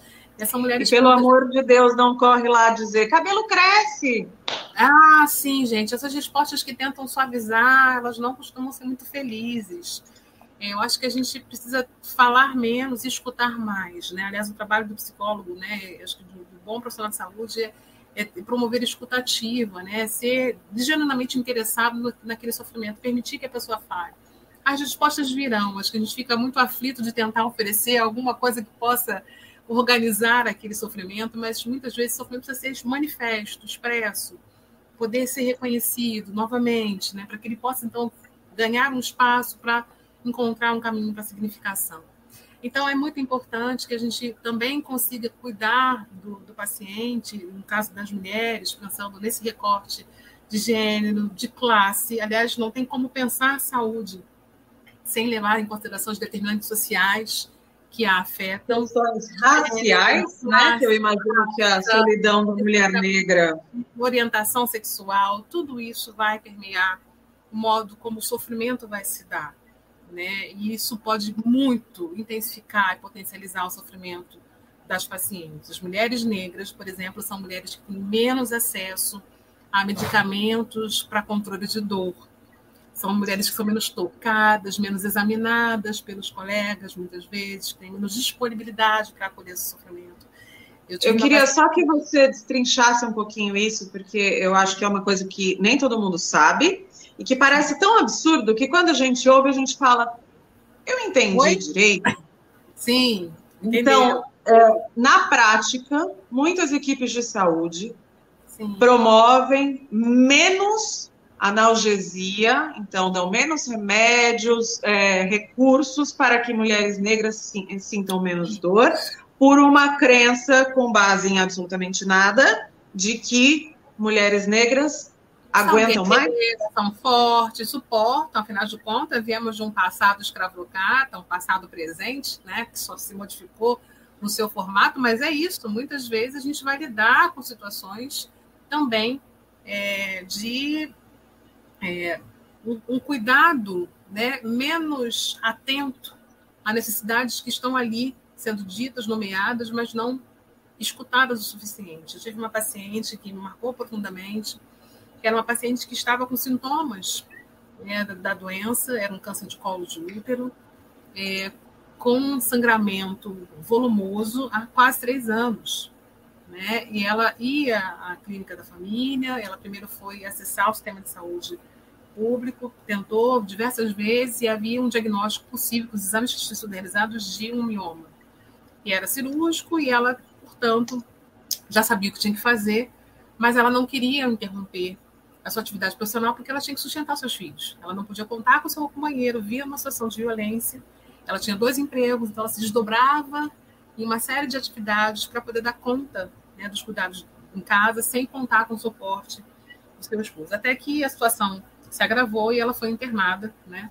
E precisou, então, de alguma forma, é, sofrer uma intervenção, né? E aí descobriu que era uma doença é, oncológica, não era um mioma, era um câncer grave, avançado, com metastático.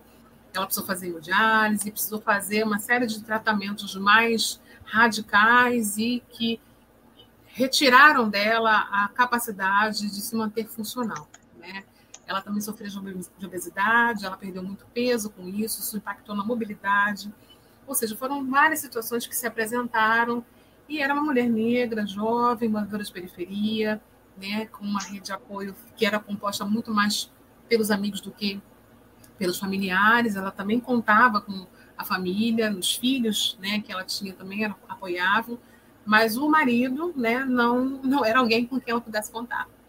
Verdade, conseguiu receber algum suporte, porque a, o pessoal da igreja fez uma vaquinha, ajudou a pagar o aplicativo de carro que levava para o tratamento, né, para quimioterapia, né? E, e, essa mulher chega, né, para mim, já numa fase bem avançada da doença, e o que me marcou muito foi isso, assim, né? O quanto que ela foi se deixando de lado, né, em nome do cuidado de outras pessoas, ela entendia que ela podia ficar em segundo plano, né? E isso fala muito da autoestima da mulher negra, da percepção de que ela não tem é, é, é, lugar, vez, voz, e ela precisa ficar ali submetida né, àquela situação que historicamente se manifesta, é, se repete em inúmeras situações. e ela entrou para mais uma estatística de alguém que não teve a possibilidade de receber um tratamento é, a longo prazo, ela acabou vendo muito pouco depois do diagnóstico, e a gente pôde oferecer muito pouco cuidado, por muito pouco tempo, né, nesse sentido. Então, isso é um, é um, é um, infelizmente, isso é um panorama que se repete.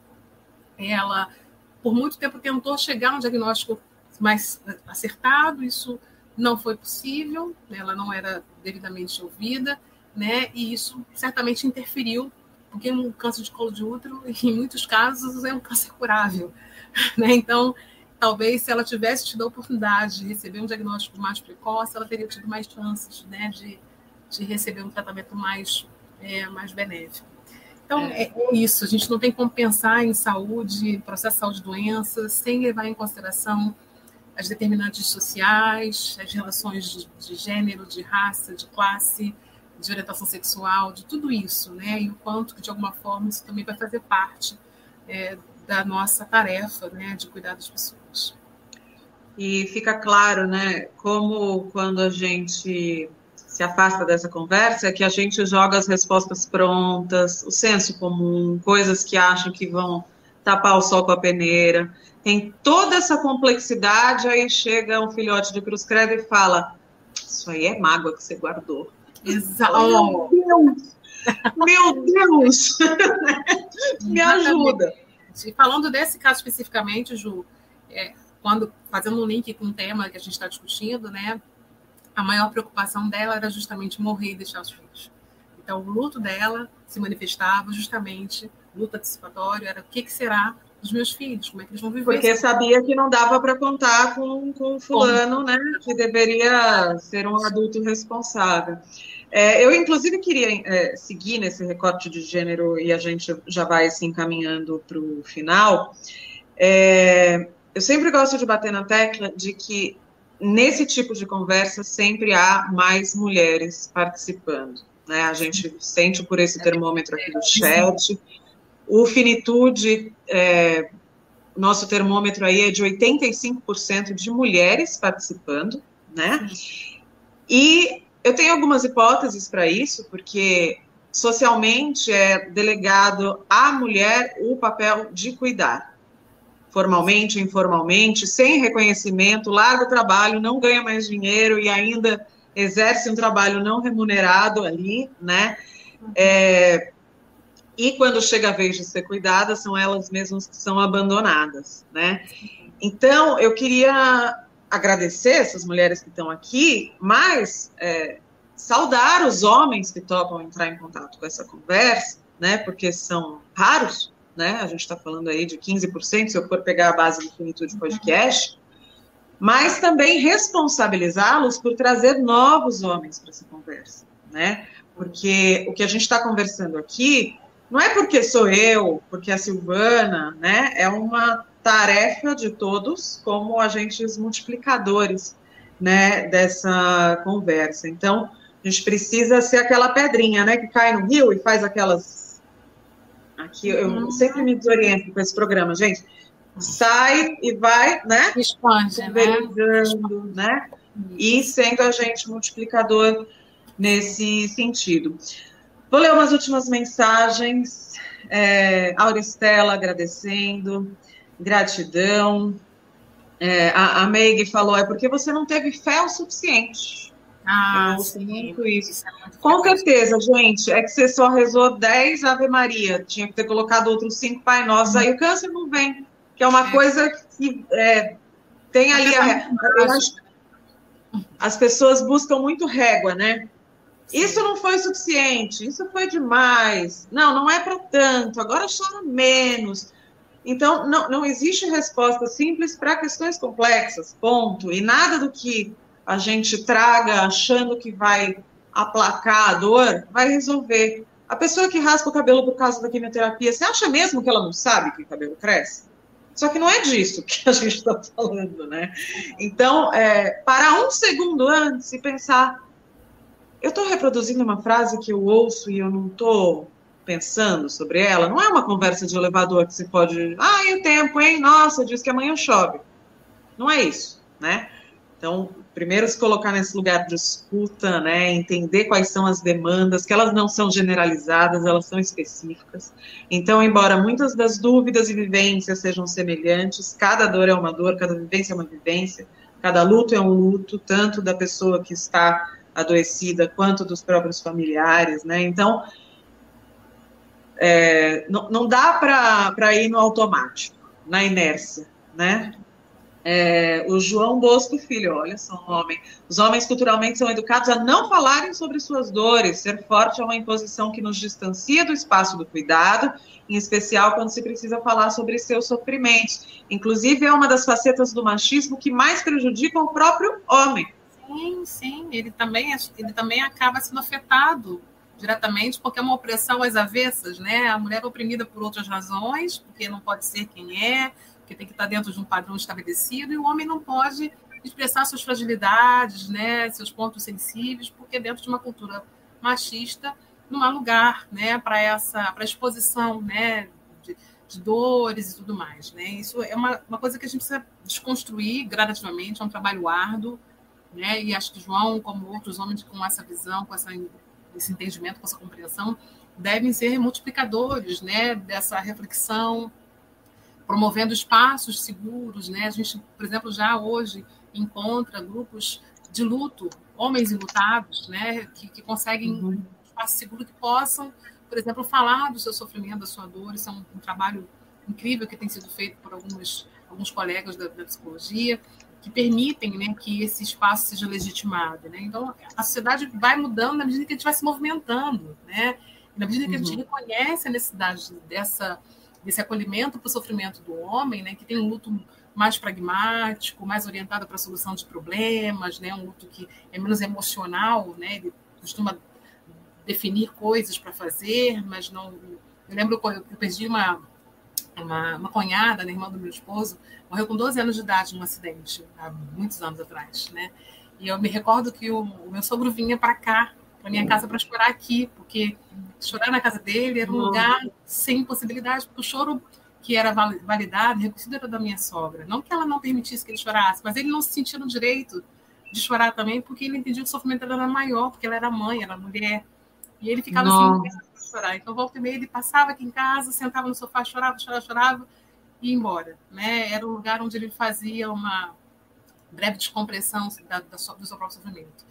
Mas é disso, né? Desse lugar que, que o homem não, não, não tem, né? especialmente né, quando ele tem que dar conta de uma série de tarefas, né, quando ele vem de uma classe é, mais é, é social mais precária, que tem que trabalhar no dia seguinte. Se você prestar atenção no tempo, no prazo do luto que a gente tem para retornar ao trabalho, né, a licença de nojo, que é um nome horroroso, mas é esse, né? São os dois dias, né? E você tem que voltar. Então, você tem que, ter, tem que estar pronto para voltar Sim. a trabalhar, sem espaço, né? Para falar da sua dor. Sim. Eu, inclusive, recomendei aqui no chat que as pessoas conheçam o Rafael Stein, né? Isso, não, não consigo nem resumir a história dele aqui, mas basicamente a Micaela, a esposa dele, adoeceu. É, e faleceu em pouco tempo, né? Ele tinha a Maria e o Francisco. O Francisco ainda era amamentado, ela inclusive teve este luto de não poder mais amamentar a criança, né? E o Rafael, ele era o provedor, como muito homem acha que tem que ir por aí mesmo, é o provedor. E quando Micaela adoece, ele tira o pé do acelerador do ponto de vista do trabalho, né, de, desse olhar pra, da porta de, da, de casa para fora, ele reduz a quantidade de, de, horas de trabalho, ele acorda mais cedo, faz o café, ele dorme mais tarde para pôr as crianças na cama. E apesar de toda a dor, e junto com toda a dor, ele percebe que se não houvesse esse diagnóstico, ele não teria tido a oportunidade de criar vínculo com os filhos dele do jeito que ele criou. Uhum. Então, precisamos passar por uma situação tão aguda para perceber que a gente está privando o homem de, de sentir, de ser pai, de, de, sentir como a mãe, de se responsabilizar como a mãe, inclusive, né? Então, conheçam o arroba Rafael Stein. No Finitude, a gente tem um episódio com ele que se chama Sobre Estar Presente, se eu não me engano, é de 2020. Acho que é de 2020. A gente está indo para a sétima temporada, eu fico confusa. Temos com a Silvana também, chama Racismo no Sistema de Saúde. Lá a gente, inclusive, fala mais sobre essa questão da negligência das equipes de saúde para com pessoas negras, né? Então, Sil, só tenho a agradecer. Eu vou só dar os últimos recados e eu já vou te pedir como é que as pessoas te encontram, tá? Então, a Maju vai colocar de novo o link para quem tiver interesse em adquirir o certificado dessa semana sobre luto, que estamos falando sobre luto é, não reconhecido, hoje falando sobre luto antecipatório, e a Maju também vai colocar o link para o grupo de WhatsApp. Eu estou lá, eu sempre recebo informações, me mantenho informada pelo grupo de WhatsApp do Infinito. Lembrando que amanhã, no mesmo horário, amanhã e sexta, ainda temos novas rodadas de conversa. Amanhã o Tom Almeida retoma o posto dele, que eu vou devolver. Eu tentei dar um golpe, mas acho que assim, embora esteja na moda, não vou ser eu que vou fazer isso por aqui. É, então, amanhã vamos falar de luto das mães de crianças desaparecidas e na sexta-feira o luto pela morte de um pet. Os, uh, a programação que já foi, segunda e terça, né, luto não reconhecido com a Gabi Caselato e o luto do cuidador informal com a Vera Bifuco e a Bettina Bop, já estão no YouTube do Infinito. Quem quiser acessar, quem tiver perdido, quem quiser compartilhar, o que é muito bem-vindo, pode pegar o link no canal também. Esse aqui vai ficar disponível. Queria agradecer a Maju, que sem ela o Infinito nem existe. não se sustenta em pé, essa mulher cuida de tudo. A Tana também, que está aqui, a equipe da Tana sempre incrível. Silvana Aquino, eu não tenho palavras para você, eu ficaria conversando horas, eu tenho certeza que muita gente que está aqui no chat também ficaria. É sempre muito rico conversar contigo, sempre aprendo muito. É, e essa sua calma nos acalma, né? E admiro muito seu trabalho. Te agradeço demais e queria que você contasse como os Infinitors e os Finituders te encontram nas redes sociais, como mantém contato contigo, como sabem o que você está fazendo, quando você estará em novas lives aqui em outros lugares. Conta tudo pra gente. Na verdade, eu, eu sou uma pessoa que tem é, um Instagram que é um blog pessoal, assim, eu não tenho um Instagram profissional exatamente. Ali eu posto tanto questões de trabalho, né, associadas ao cuidado paliativo, as questões, é, discussões sobre racismo, mas também posto a foto da minha cachorra, da Filó, e tá tudo bem. Inclusive, tá tudo... No, meu, no meu Instagram tem bastante cachorros. Exatamente. mas o meu, meu, meu Instagram tá aí, arroba Segunda Maria Quino.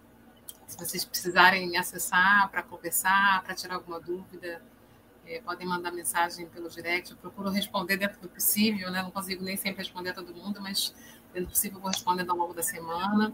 E quero agradecer mais uma vez pela oportunidade, né? E pela chance de a gente poder discutir um tema tão relevante. Lembrando que o luto antecipatório ele abre caminhos para a vivência do luto, né? Da sua completude, né? Isso uhum. Não resolve, né? Na verdade, ele abre um caminho, o primeiro passo para depois da perda você poder dar conta de atravessar esse processo, né, de até que isso possa ser integrado. Então, que essa conversa de hoje nos permita falar abertamente sobre isso com as pessoas que nós amamos. Isso ajuda a estabelecer com elas uma relação de confiança, né? Eu sei que de um modo geral isso não é socialmente bem-vindo, mas vamos encontrando brechas, né, que permitam que ao falar da morte a gente possa viver com mais qualidade tão boa. Legal. Ah, é, só fazer uma última pergunta. Zelda pergunta se você tem livros publicados.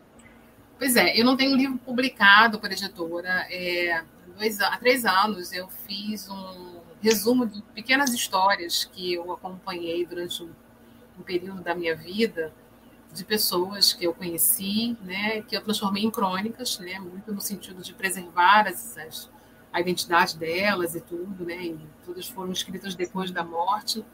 É, e esse trabalho resultou num, numa publicação chamada Histórias do Fim da Vida, que foi uma publicação feita é, por, não por editora, mas foi por uma gráfica, foi um trabalho bem artesanal, bem assim apoiado por pessoas amigas, né? E eu acabei uhum. levando é, esse livro para o Congresso de Cuidados Paliativos em 2019 e ali eu, eu vendi todos os exemplares.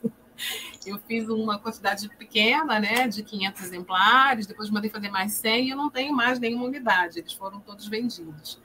É, agora, pela Hospital dos Servidores do Estado do Rio de Janeiro, eles têm um trabalho chamado Olhares para a Educação, que vai reunir uma série de autores, né? E eu tenho um capítulo específico que eu falo um pouco dessa trajetória da história do fim da vida. Então, assim que divulgarem, eu posso postar para vocês. Mas o História do Fim da Vida, que é o livro de, de autoria, né? Que é muito não só do trabalho, do meu trabalho como psicóloga, mas das, das impressões, das marcas, né? Que esse trabalho me deixou. Eu não tenho mais ele. Eu não sei se em algum uhum. momento vou fazer uma segunda reimpressão mas eu vou dando. Olha, só, só que quem está pedindo no chat, eu acho que já esgotaria a segunda edição. Não sei. Não sei. É, então, quem seguir né, no, no seu Instagram, Silvana Maria Aquino, dois As, né? Fica grudadinho mesmo, Silvana Maria Aquino, vai saber quando, de repente, semana que vem, você tomaria providência. né? Que absurdo. É. Mas a gente já viu também nas redes sociais do, do infinito, né? Por, por motivo de serviço de, de, de, utilidade pública, não é mesmo? Então, bem, muito obrigada. Convido também quem quiser seguir o Finitude nas redes, arroba Finitude Podcast no Instagram, no Twitter é ao contrário, podcast Finitude. Estamos indo para a sétima temporada, já tem mais de 90 episódios. Quem ainda não conhece, quiser ouvir, tem um monte de coisa lá. Imperdível, imperdível.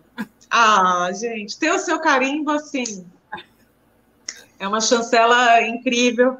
Então, eu e o Renan Suquevicius apresentamos o Finitude, produzimos, somos jornalistas, tivemos os nossos lutos, temos os nossos lutos, então a gente está sempre falando a respeito e buscando pessoas gabaritadas como a Silvana para conversar também. Então, Sil, Obrigada, meu bem. Muito obrigada. obrigada. Até a próxima. Obrigada, Muito obrigada por todo mundo que esteve aqui. Fomos mais de 200 pessoas tendo essa conversa, comentários altamente qualificados, né? Pessoas muito antenadas, né?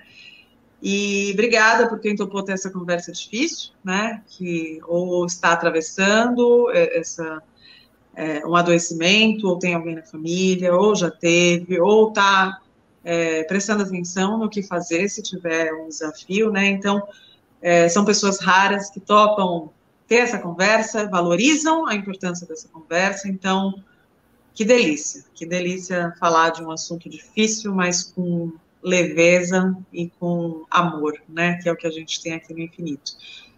Obrigada, Maju, obrigada, todos, Beijo. obrigada, e até a próxima. Beijo, Tom, amanhã é você. Beijo, Tom. Eu simplesmente amo essas duas e que conversa importante e incrível. Eu espero que esse encontro tenha te trazido conhecimento e recursos para lidar com esse tipo de situação, seja você paciente, familiar ou profissional de saúde. Até a próxima!